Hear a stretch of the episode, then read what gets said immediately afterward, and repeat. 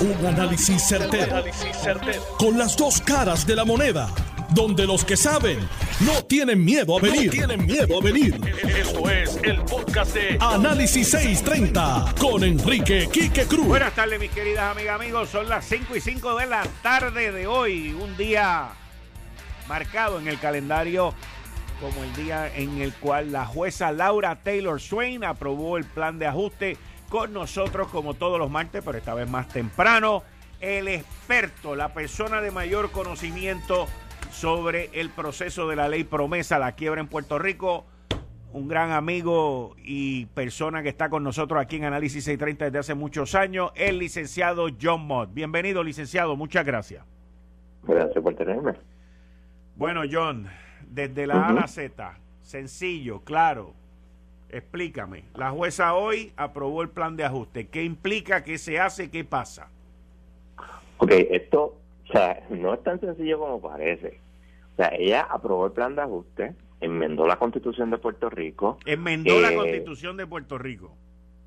Sí, porque por dos cosas principales. Uno, porque hay un límite de 7.94 sobre la deuda que puede tomar el gobierno de Puerto Rico que se ha pagado de impuestos. ¿Qué? Eso es bien importante porque anteriormente era la fórmula del artículo 6, sección 2 de la Constitución.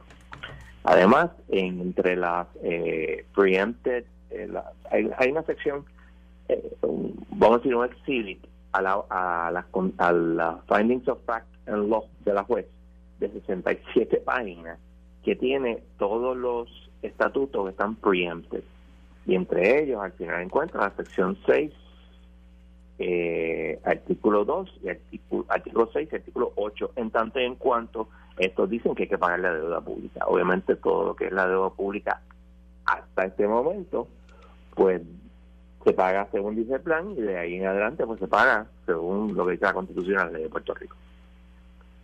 Eso en esencia es lo que pasó. Eh, nuevamente las pensiones están, las pensiones el pago de pensiones, no hay recorte, eh, se congela todo el, todo el asunto de las pensiones, como eh, y, eh, la juez adoptó la interpretación de la Junta sobre la ley 53, o sea que el cero recorte a, las pensiones es simplemente al pago de las pensiones que se están pagando, lo que reciben las personas, no que van a recibir en el futuro.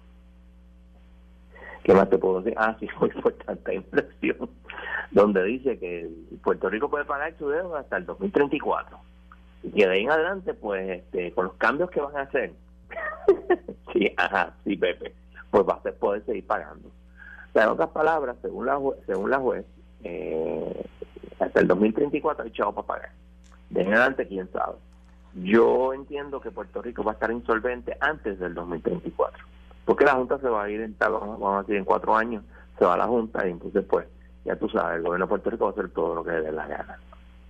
O va a tratar por lo menos de hacerlo. Vamos, vamos, eh, quiero empezar, bueno, no quiero no quiero cambiarte el hilo, pero quiero empezar por la sección que me dijiste de la enmienda a la Constitución. ¿Cuál es la sección, el artículo? Bueno, eh, déjame ver. En la enmienda, la parte de la Constitución se enmienda es el artículo 6, sección 2 que tiene una, un límite de 15% de pago. Es una, es una, fórmula complicada. Disposiciones generales. ¿Ah? Disposiciones generales, sección 2. El eh, poder del Estado artículo 6, sección 2 del, del artículo de disposiciones generales. El poder del Estado libre asociado para imponer y cobrar contribuciones y autorizar su imposición y cobro por los municipios se ejercerá según se disponga por la Asamblea Legislativa y nunca será rendido o suspendido. El poder del Estado Libre Asociado de Puerto Rico para contraer y autorizar deudas se ejercerá según se disponga por la Asamblea Legislativa, pero ninguna obligación directa del Estado Libre Asociado por dinero tomado o préstamo directamente por el Estado Libre Asociado de Puerto Rico, evidenciada mediante bonos o pagarés para el pago del cual la buena fe y el crédito, el crédito, el poder de imponer contribuciones al Estado Libre Asociado fuesen empeñados, será emitida por el Estado Libre Asociado. Si el total de el monto del principal de intereses sobre dichos bonos y pagarés junto con el monto del principal de intereses sobre la totalidad de tales bonos y pagaré hasta entonces emitidos por el Estado Libre Asociado y en circulación, pagaderos en cualquier año económico. Cualesquiera cantidades pagadas por el Estado Libre Asociado en año económico inmediatamente anterior, bla, bla, bla. Ajá, en, en cada año anterior, corriendo en concepto de principal interés correspondiente a cualesquiera obligaciones evidenciadas mediante bonos o pagarés garantizados por el Estado Libre Asociado, excediere el 15% del promedio del monto total de las rentas anuales obtenidas de acuerdo con las disposiciones de leyes del Estado Libre Asociado e ingresadas por el Tesoro de Puerto Rico en los dos años económicos inmediatamente. Eso tiene que ver con el presupuesto y con la recaudación y con lo que puede tomar prestado. Exactamente. Ahora, dos cosas. Uno, que uno te de ajuste, tú no vas a poder coger prestado a menos que sea para mejoras capitales, con excepción de cuando hay pandemias o emergencias. ¿Ok? Dos, no vas a poder ser, no puedes hacer el pago mayor de 7.94 si es de los impuestos que vas a pagar. Así que ahí se baja enormemente el, lo que lo que se puede pagar de de, de, la deuda pública, punto. Este y eso pues obviamente enmienda la Constitución de Puerto Rico. Digo las otras enmiendas que te dije, pues en términos de que no se paga automáticamente la deuda, sino que se va a pagar según dice el plan de ajuste, no según dice la Constitución. O sea que en vez de un 15% va a ser un 7.94. Correcto. Y con la coletilla, como te dije, que solamente para mejoras capitales, o sea que no vas a poder seguir con el, el, relajito, uno, de cuadrar el presupuesto con préstamos, y dos, eh, de coger prestado para después este, eh, usarlo para otras cosas. Próximo paso, próximo paso. Ok, la jueza aprueba el plan de ajuste. ¿Qué es lo próximo que viene? Bueno, eh, ella tiene que eh, emitir la orden de aprobación. Esa orden, cuando se emita, que probablemente sea entre hoy y mañana, eh, tú tienes 14 días para apelar. ¿Ok? Y esto es bien importante. Aquí parte los maestros, los jueces, los retiros de jueces, este, el, el licenciado Jaime y dos otras otras partes, yo estoy seguro que van a apelar. Entonces, el primer circuito, en el caso de Cofina, hizo una cosa bien clara de cómo tú vas a apelar para evitar que te pongan el stop el, este, eh, el movement, stop. Y lo, una de las cosas que tienes que hacer es, uno, tienes que pedir que se detenga la ejecución del plan. Y obviamente hay que pedírselo primero a la juez. Si no se le pide primero a la juez, se le pide el circuito después. Y tienes que pedir un expedite tapio. Siempre y cuando tú cumplas con estas cosas, yo no veo al circuito no dando el, detener la ejecución del plan, porque si no sería mucho la apelación. O sea, es como si le estuvieras quitando el poder para poder apelar. ¿okay? Siempre y cuando tú cumplas al pie de la letra lo que dice ese caso. Obviamente los abogados que, de estas partes se ven con eso. Eh, esto quiere decir que hasta que, eh, si se hace la apelación como se supone, hasta que la apelación no baje, el plan de ajuste no se va a poner en efecto, o sea, no se va a empezar a pagar, etcétera, Asumiendo que no hubiera eh, apelación, como hay que intercambiar bonos y dos o tres cosas más, yo creo que todo eso se puede hacer para lo que se llama el effective date, cuando todo se, se lleva a cabo, verano. Primero de julio fácilmente. Y estamos hablando de que la Asamblea Legislativa tiene que aprobar una serie de disposiciones, nuevos bonos, nuevos, o sea, el intercambio de los bonos y todo ese tipo de cosas. Exactamente. Eh, eh, el, yo entiendo que ya lo aprobó. El problema es que eh, es la parte, ¿cómo te digo? hay una parte física que tú tienes que intercambiar, etcétera, etcétera, ¿entiendes? Y eso pues toma un poquito de tiempo. Y no es mucho, tú sabes. Porque como te dije, este, todavía la orden fe de, aprobación del plan no ha sido emitida. Pero eso se hace entre hoy y mañana. Ok. Sí. Algo más, este... Bueno, este, como te dije, en 2034 pues van a... Ok, el 2034 se, se convierte esto en Cenicienta. En Cenicienta, y digo, yo entiendo que va a ser antes, porque yo entiendo que la, el, gobierno de Puerto Rico va a hacer lo que le dé la gana. Se va a pasar todo lo que dice el plan de ajuste por lo menos al sol. Porque la pregunta es, una vez la Junta se vaya, ¿quién va a hacer que eso se cumpla? ¿Sonista? Maybe, maybe not. ¿sabes? Y esto es un problema. porque el tribunal tiene el poder de, de imponer el, el, su orden, pero solamente si alguien le lleva el asunto a, su atención. Otherwise no van a hacer nada. Ok. Así que en esas estamos. Está bien.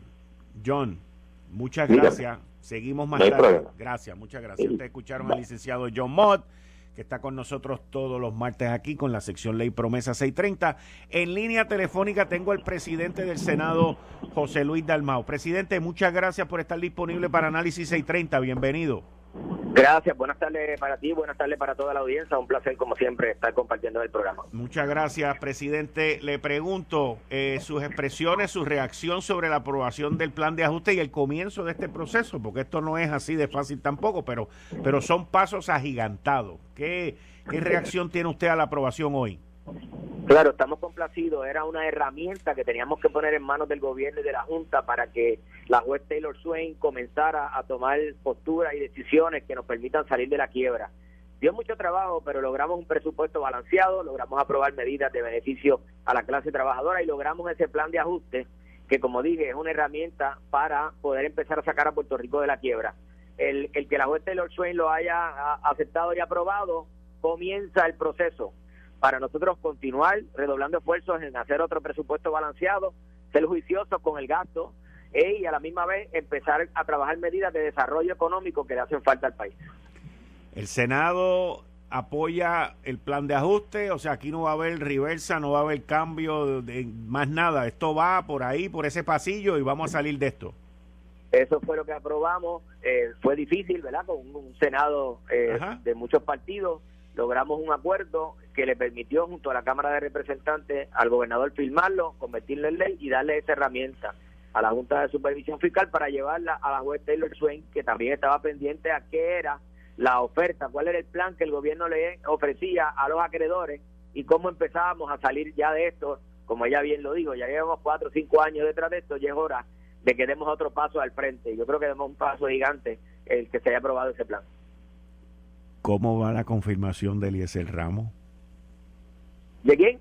¿Cómo va la confirmación Eliezer Ramos? Pues Ramos. Está, en la etapa final, en la etapa final creo que se está acabando la vista en estos momentos.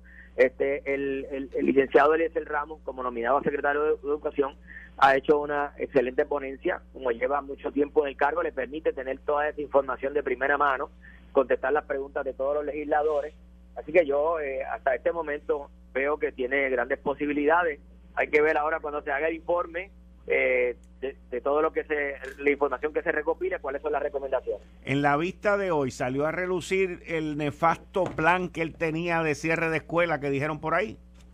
Sí, él, él negó que ese plan fuera preparado por su oficina o sus colaboradores. En una reunión de eh, regional, este, otras personas, ¿verdad? Más abajo del departamento habían hecho una sugerencia de la posibilidad de ese cierre de escuela. Ahora mismo la ley 85 eh, establece unos requisitos para el cierre de escuelas. Como yo le dije al secretario, ya no hay confianza en las decisiones que ustedes, porque fue muy atropellado y muy insensible el cierre de escuelas, escuelas que tenían sus maestros, tenían sus estudiantes y fueron cerradas, escuelas que estaban en mal estado eh, permanecieron abiertas, o sea, no había una consistencia a la hora de cerrar escuelas y nosotros nos oponemos a ese cierre de escuelas en estos momentos porque eh, de la forma en que se hizo anteriormente, pues eh, fue atropellada y a la misma vez dejó a muchas áreas rurales sin una escuela cercana para sus estudiantes. Presidente del Senado, José Luis Dalmao, muchas gracias. Gracias a ustedes, siempre la suerte. Bien, ahí ustedes escucharon al presidente del Senado reaccionando sobre la aprobación del plan de ajuste por parte de la jueza Laura Taylor Swain. En línea telefónica tengo ahora mismo al licenciado Omar Marrero, la persona que está a cargo de este monstruo de negociación de, de la deuda y lo que es la administración financiera para el gobierno en Puerto Rico. Licenciado Omar Marrero, muchas gracias por estar aquí disponible en Análisis 630. ¿Cómo está? Muy buenas tardes, Quique. Gracias por la oportunidad. Estamos bien, gracias a Dios. Y, y mucha salud y bendiciones a ti este nuevo año. Igualmente para usted, licenciado, secretario de Estado, también vamos a hacer las cosas correctamente. Eh, le pregunto, reacción sobre el ajuste de, de plan, eh, sobre la aprobación del plan de ajuste por parte de la jueza Laura Taylor Swain y el comienzo de este proceso. Pues definitivamente, Quique, un paso eh, sumamente importante, ¿verdad?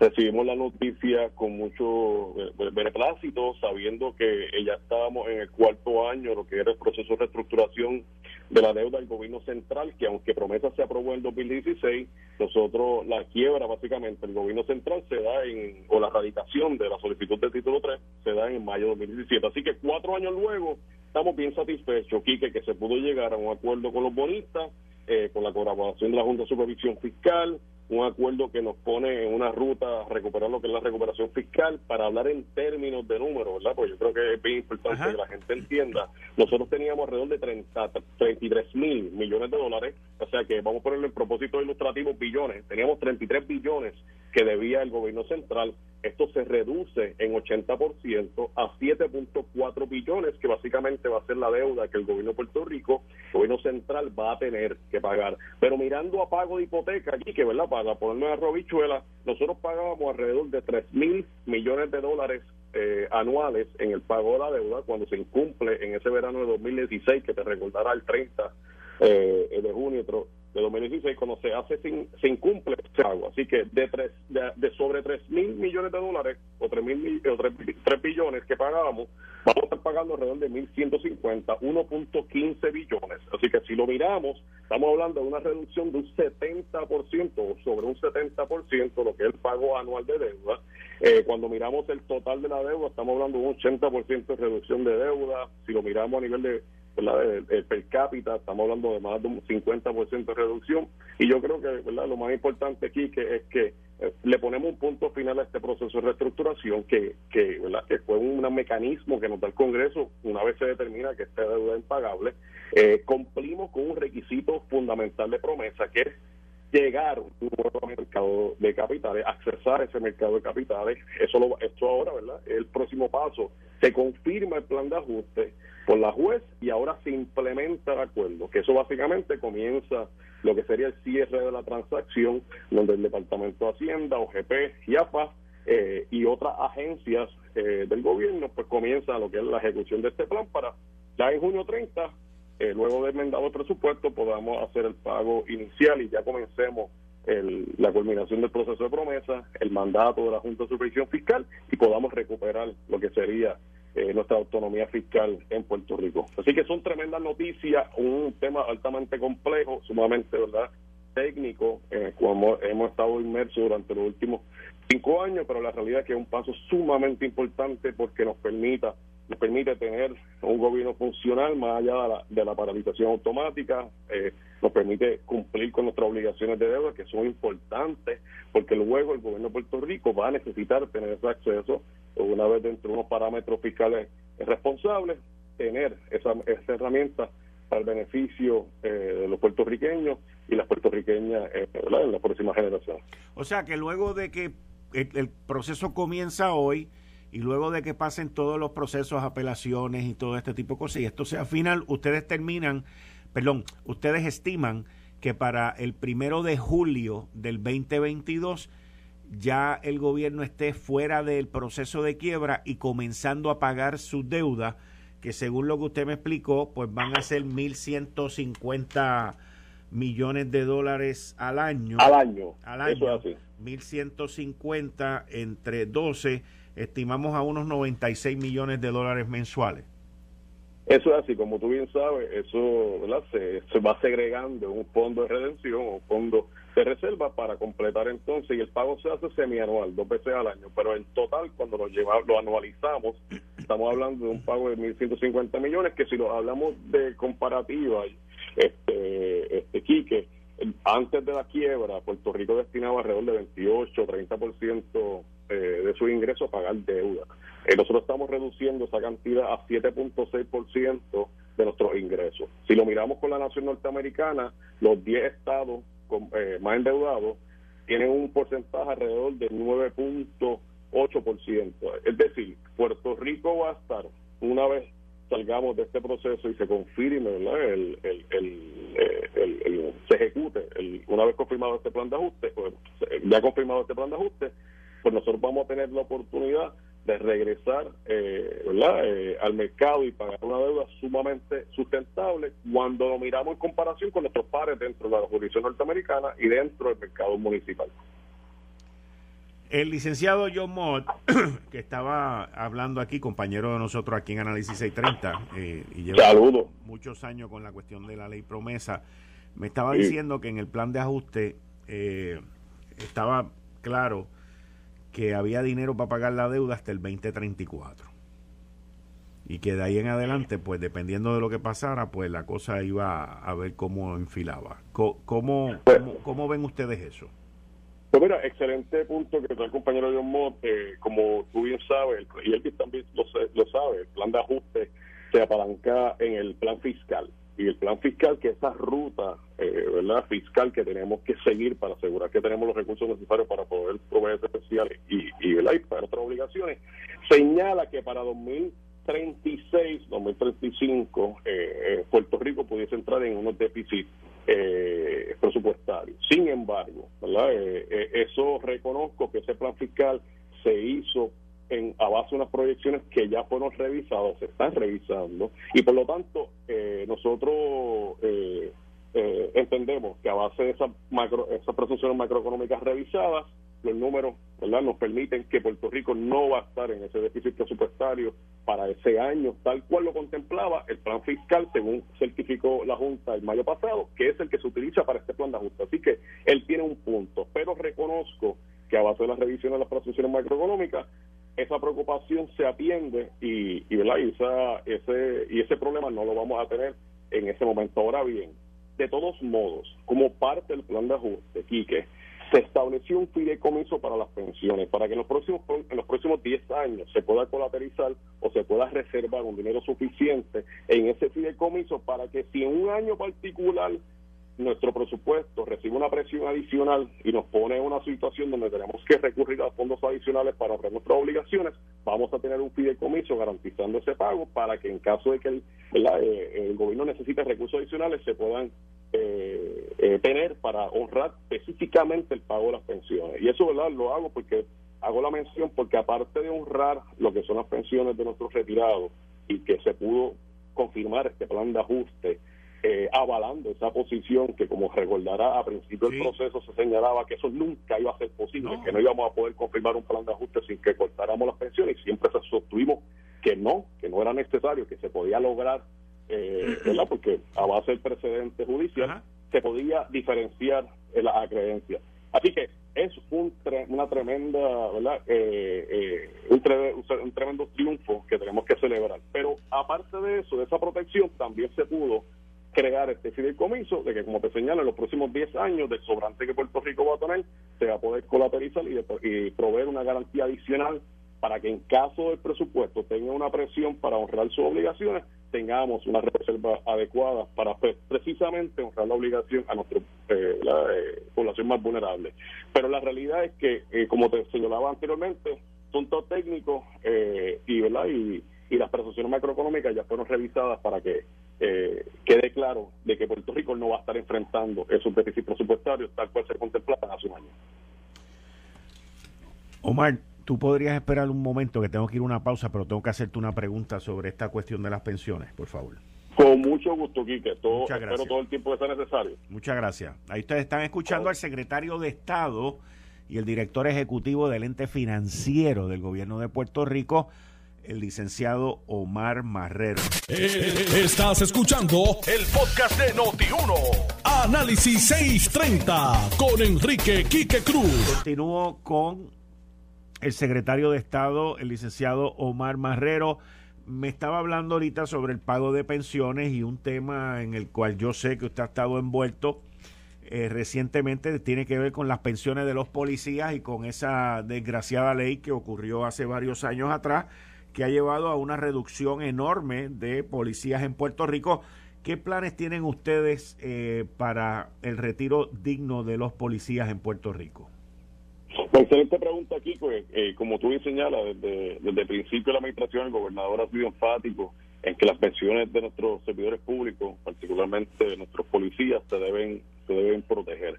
Y por eso luego de un proceso arduo eh, de mediación con la Junta y de negociación, pudimos finalmente lograr eh, aprobar, eh, llegaron a aprobar una ley, un estatuto que habilitó y permitió este plan de ajuste que aunque no es perfecto, asegura y protege a nuestros pensionados, eh, a la universidad y a los municipios.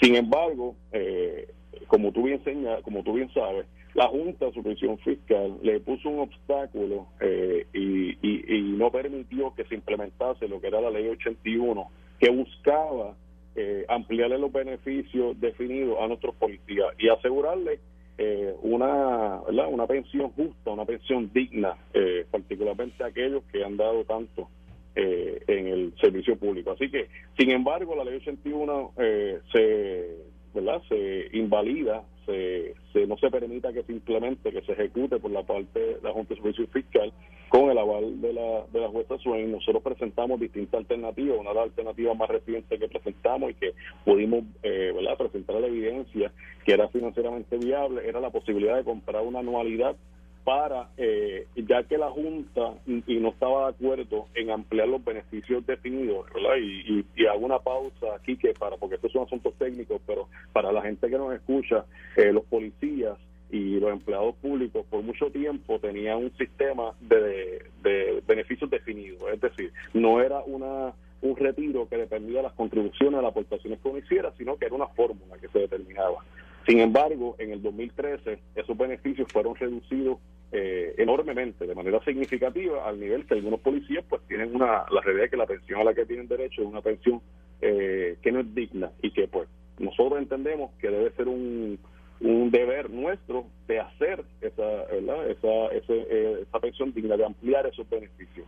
Eh, sin embargo, la Junta ha insistido en que debe ser a través de lo que es el mecanismo de la ley 106, eh, la, el mecanismo de las contribuciones definidas, y buscar la manera y buscar unos fondos de asignarlo a hacer cuenta. Así que todavía estamos en esa negociación con la Junta. Ellos presentaron esa propuesta, la estamos validando, queremos verdad discutirla eh, y que los gremios puedan recibirla, puedan apreciarla, puedan discutirla y que puedan ver su verdad su insumo porque la realidad es que nosotros sostenemos que si la ley 81 la mejor opción es la anualidad que el gobernador la había explicado hace unos días que básicamente es ir al mercado comprar una anualidad para un, una anualidad en grupo para todos esos policías que cualifiquen de forma tal que cuando lleguen a ciudad de retiro puedan tener no solamente la pensión que tenían derecho ya por ley, sino también esta anualidad que les complemente o les suplemente lo necesario para llegar a lo que sería un 50%.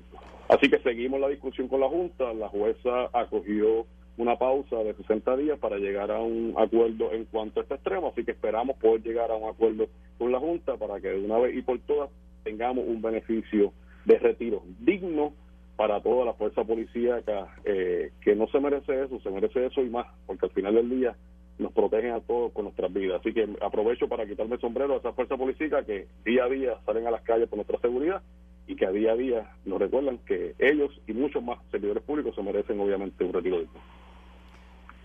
Como, entonces, ¿para cuándo ustedes esperan, ya con esta pausa que hay, para ver si ustedes se ponen de acuerdo con la Junta de Supervisión Fiscal, ¿Para cuándo ustedes esperan que esto esté eh, ya definido o si eso va a ocurrir posterior a que ya se apruebe por final, finalmente el plan de ajuste por todos los bonistas y por todo el mundo? Plan de ajuste ya está confirmado, eh, Quique. Así Pero estoy hablando en específico de los procesos de apelación y todo ese tipo de ah, cosas que se lleva a cabo. Eh, claro, esos procesos de apelación, como tú bien señalas, eh, eh, va antes sobre el circuito de apelación, luego el Tribunal Supremo, así que cualquier parte que pueda tener una objeción o que quiera apelar la decisión de la confirmación, pues puede seguir su proceso. Pero el tema de la, de la pensión, nosotros entendemos que debemos tener ya eh, la, eh, un un acuerdo final en este mes porque se tiene que incorporar lo que sería la certificación del plan fiscal por parte de la Junta. Así que la Junta debe estar eh, eh, certificando o eh, revisando ese plan fiscal durante las próximas semanas. Así que una vez se finiquite, ahí debe ser incorporado. Como te digo, nuestra posición es que en ausencia de la ley 81, una anualidad es el mejor vehículo. La Junta nos ha propuesto algo distinto, pues queremos obviamente consultarlo con los distintos gremios y tener la oportunidad eh, de poder este, validar si es lo mejor eh, para lo, los objetivos que tenemos ante nosotros, que al final del día lo que queremos asegurar que entre los beneficios que tiene un policía, ya sea por la ley 106 o por la ley habilitadora o por incluso aquellos que cualifiquen para su social, es que se garantice por lo, mi, por lo menos mínimo el 50% ¿verdad? de su salario. Eso es lo que eh, se merecen por lo menos y lo que queremos nosotros lograr. Ok, bueno, muchas gracias, secretario de Estado Omar Marrero, muchas gracias. Gracias por la oportunidad Kiki. Como te mencioné, tremenda noticia para Puerto Rico, un día histórico para el pueblo de Puerto Rico. Esperemos, ¿verdad?, que esto pavimente el camino sea responsabilidad fiscal y que estos años de quiebra, de bancarrota, los dejemos en el pasado para poder así encaminar lo que es la ruta económica para Puerto Rico. Así que gracias por la oportunidad, siempre disponible. ¿Alguien del gobierno, de su oficina, usted o alguien va a participar? de la conferencia de prensa que tiene la Junta de Supervisión Fiscal o ellos la tienen por su lado y ustedes van a tenerlo ustedes por su lado? Bueno, la realidad es que la, la convocatoria me enteré por ti, así que eso es una convocatoria de prensa por parte de la Junta de Supervisión Fiscal. Nosotros, ¿verdad? Obviamente eh, recibimos con, con beneplácito la decisión, pero estaremos pendientes a la conferencia y estaremos ahora apoyando los esfuerzos, como te mencioné. Esta es la confirmación, este es el trámite judicial, ahora viene la implementación del acuerdo, la ejecución, ¿verdad? el cierre de la transacción, que los próximos ¿verdad? 45 o 60 días van a ser bien intensos para la ejecución, eh, la ejecución de ese plan. Así que en, términos, en términos de, de ahorro, y, esto eh, es una parte que principalmente le cae a usted y a su oficina en AFAF. Pero una vez se termine el proceso de la quiebra y se comience a pagar, estimamos, vamos a decir que sea el primero de julio, el primero de julio, eh, ¿cuáles van a ser los ahorros en términos de abogados, consultores, gastos legales que se van a ver reflejados en el próximo presupuesto del primero de julio del 2022? estimado, estoy hablando de estimado, 100 millones, 150 millones. Yo me imagino que los gastos en la Junta bajarán dramáticamente también. Definitivamente bajarán, pero recuerda que todavía nos queda la reestructuración de, el plan de ajuste de carretera, la, el, plan de, reestructuración de deuda de energía eléctrica, que es uno complejo, eh, y otros créditos menores como la compañía de fomento industrial y la Universidad de Puerto Rico. Así que en ese sentido sí va a bajar eh, eh, eh, la carga de trabajo, pero reconozco que mientras estábamos trabajando en este plan de ajuste del gobierno central, no se estaban trabajando el plan de ajuste de, eh, energía eléctrica, por ejemplo. Así que en ese sentido, todavía nos quedan otros créditos, pero de la magnitud y, ¿verdad? y del tamaño del gobierno central, la realidad es que no. Estamos hablando de 33 mil millones de dólares que se reducen a 7.4 en el caso de energía eléctrica, incluyendo los acreedores no garantizados, incluyendo los fuel and lenders y todos los créditos, estamos estimando eh, que no llegamos a 10 mil millones de dólares, eh, ¿verdad? Aproximadamente. Así que en ese sentido, sí, eh, la cantidad del crédito y la cantidad de la deuda baja considerablemente, pero todavía nos queda trabajo por hacer. Pero lo importante es que estamos encaminados para terminar ese gasto monumental que estamos sufragando, porque no solamente pagamos ¿verdad? Los, gastos de los abogados y los consultores financieros en el lado del gobierno, sino también los de la Junta de Supervisión Fiscal, como también los del Comité de Acreedores No Garantizados y cualquier otro comité que se cree por virtud de la Corte Quiebra. Ahora, cuando usted... Y al día de hoy totaliza alrededor de mil millones de dólares. En los cuatro años, ¿verdad?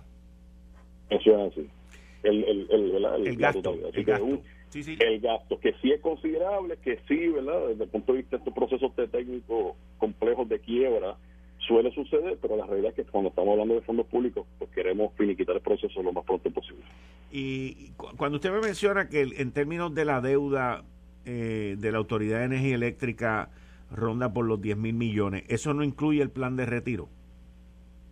No incluye el plan de retiro. Eso incluye la deuda, una deuda que se le debe al plan de retiro por parte del patrono, que es la Autoridad de Energía Eléctrica. Sí, que me dicen que ronda por los 5 mil.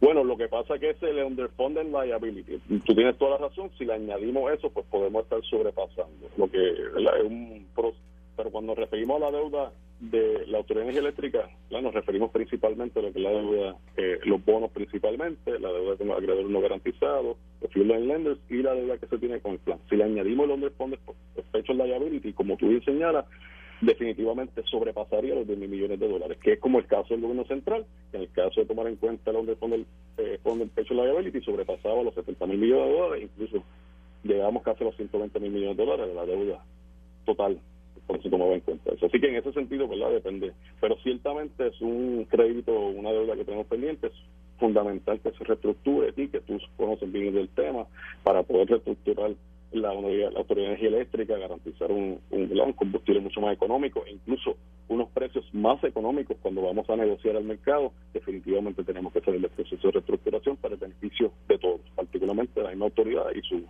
y su cliente. Ahora, eh, en, el, en el caso de, de Autoridad de Energía Eléctrica y, el, y la el, liability, la creencia que va a tener la compañía con los retirados, eh, esa quiebra, sumándola toda, estaría cerca de un 50% de la quiebra de lo que fue el gobierno de Puerto Rico. O sea, una sola corporación. Bueno, si lo si, si miras los 33 billones... Sí, sí, lo estoy mirando, lo estoy mirando a base de los 33. Pues definitivamente, sí, pues definitivamente, si lo miran en esa proporción, sí. Eso te puede dar una perspectiva de la magnitud ¿verdad? De, la complejidad en la Autoridad de Energía Eléctrica, definitivamente. Eh, eh, y, y, es por eso, ¿verdad? Cuando miramos los 8 mil millones de dólares en bonos, tienes 4 mil millones donde el Fondo de Pension Liability, tienes casi 500 millones beneficios eh, que se han acumulado post este quiebra, tienes cierta, el último número era como 800 millones en los préstamos que debían con las compañías que le habían dado el combustible y también tienen los General Secure Creditors, que básicamente son acreedores garantizados, que es una masa ¿verdad? Que, que, que, se va determinando a través del proceso de quiebra, que, que también puede ser sustancial, porque básicamente todo ese acreedor que tiene una creencia en contra de la entidad, en contra del deudor, pero no, ¿verdad? no tiene una garantía. Así que en ese sentido es complejo y la complejidad también, eh, es que cuando se trata de la autoridad eléctrica, eh, la autoridad no está pagando deuda en estos momentos. Así que eh, eso implica que algo se va a tener que determinar para poder pagar deuda. Así que en ese sentido, eh, la complejidad eh, requiere que uno sea lo más creativo posible para poder mitigar el impacto que puede tener los consumidores. Así que, pero tenemos que salir de la quiebra. De lo contrario, se puede desestimar y podemos terminar un proceso peor o, o, pagando mucho más. Hay un acuerdo que ya se ha enmendado, creo que en dos ocasiones o tres ocasiones, con los bonistas. ¿Ese acuerdo se va a volver a renegociar ante la realidad de lo que está pasando ahí? Bueno, ahí la realidad es que, eh, como tú dices, sabes, bajo la ley promesa, el representante exclusivo del deudor es la Junta de Supervisión Fiscal, así que es la Junta de Supervisión Fiscal que es la que tiene la encomienda. Así que estamos a espera. Eh, pero siendo justo, reconozco que en los pasados meses eh, toda nuestra atención, todos nuestros recursos ha estado centrado en lo que es el plan de ajuste del gobierno central, el, el, el, crédito principal es lo que nos permite decir que dejamos ¿verdad? Eh, eh, el proceso de reestructuración, esta nube de incertidumbre atrás. Eh, así que toda nuestra energía ha estado en esta dirección. También reconocemos que la pandemia ha, tenido un, impacto particular en lo que son las proyecciones macroeconómicas eh, de este acuerdo principal, así que eh, eso ha requerido que la Junta le haya dicho o le haya pedido al tribunal un tiempo adicional para ir evaluando las distintas alternativas. Así que ahí estamos esperando, pero como te señalo, pues reconozco que la atención ha sido este proceso. Una vez salgamos de este proceso del plan de ajuste del gobierno central, ya podremos enfocarnos eh, mucho más puntualmente en lo que es el crédito o la creencia de la Energía Eléctrica, que como te señalo, es, una, es la prioridad, la próxima prioridad y y, esperábamos poder eh, lograr, igual que ocurrió con el gobierno central, eh, lograr ¿verdad? una colaboración entre los, distintos sectores y, no lo dije ahorita, pero también tengo que reconocer la, el liderazgo, aparte del gobernador de Puerto Rico, también de los, de los, líderes legislativos, presidente del Senado, presidente de la Cámara, de, los portavoces, eh, Tomás Rivera Chatz, eh, Camilo Ríos, Johnny Méndez, Gabriel Rodríguez porque al final del día logramos tener una legislación que es la ley 53 del 2021 que permite viabilizar este plan de ajuste. Esto fue un hito histórico, muchos pensaban que no se iba a poder lograr, se iba a poder lograr y se logró esa unión de voluntades para el beneficio de Puerto Rico. Así que ahora nos toca eh, ejecutarlo para luego entonces cerrar este capítulo y poder entonces enfocarnos en lo que, en lo que es verdaderamente necesario, que es el plan y la iniciativa de desarrollo económico, algunas de las cuales ya han comenzado a viabilizarse, otras que nos corresponden eh, ejecutarlas para lograr lo que también le preocupaba al compañero Mott. Eh, ¿Qué pasa si luego de la reestructuración de la deuda eh, no hacemos o no ejecutamos las reformas estructurales o no ejecutamos iniciativas de responsabilidad fiscal para asegurar que no volvamos a estar en estudio? Así que eso también es parte de la encomienda que nos corresponde, así que esperamos poder recabar la cooperación de todos para lograr lo que es mejor para Puerto Rico. Secretario, muchas gracias. Muchas gracias por su disponibilidad y muchas gracias por suplirnos con toda esta información que mañana pues se estará discutiendo en otro foro.